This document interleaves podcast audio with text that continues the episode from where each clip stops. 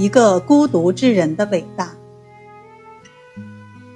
道光初年，吴菊通已经六十三岁了。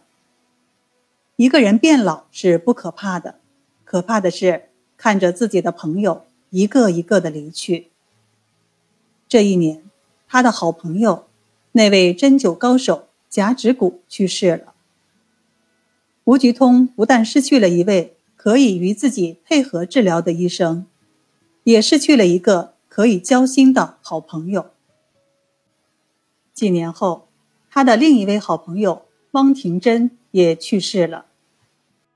汪廷珍是吴菊通一生最好的朋友，他们志同道合，谈论起医学来也是互有启发。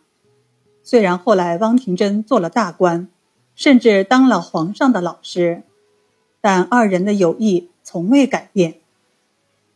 汪廷珍的去世，对吴菊通的打击很大。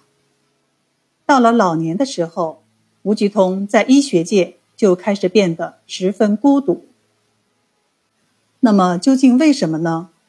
这要从他的性格谈起。吴菊通的为人非常正直，古道热肠，但是心直口快，不徇私情。对于其他医生的错误。从来都是立刻指出，不给别人留面子。他认为医生负责的那可是人家的性命啊，怎么能姑息呢？他一生最痛恨不学无术的医生。他曾说：“呜呼，生民何辜？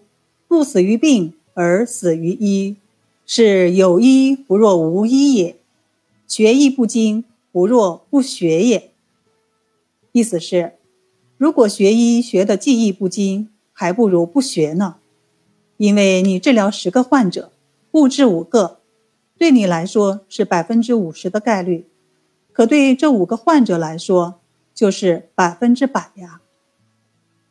他的不留情面，使得一些学术不精的医生很怕他，一听吴菊通要来了，吓得撒腿就跑。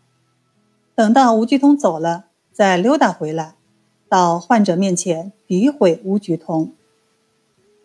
当然，还有很多医生佩服他的学术，因此对吴菊通的评价可谓毁誉参半。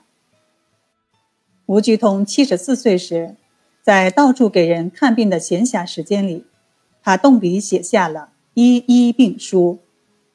这本书的名字很拗口，意思是治疗医生的疾病的书。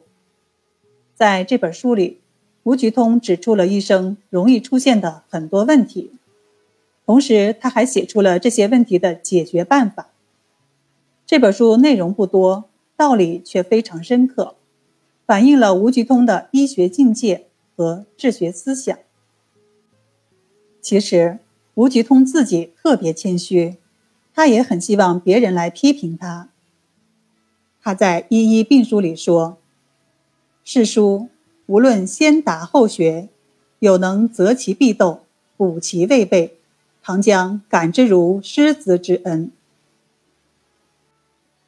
吴菊通晚年有两件事刺激了他，一件是当时东南诸省发大水，老百姓被淹死无数。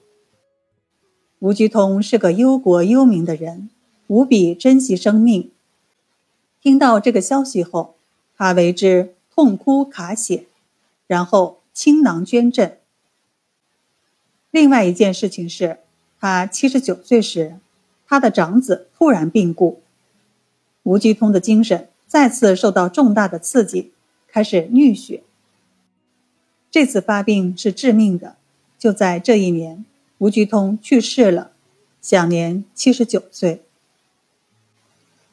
在行医的道路上。吴菊通可能是孤独的，他的正直遭到了一些品质低下的医生的排斥，但他却凭借心中的信念一直前行。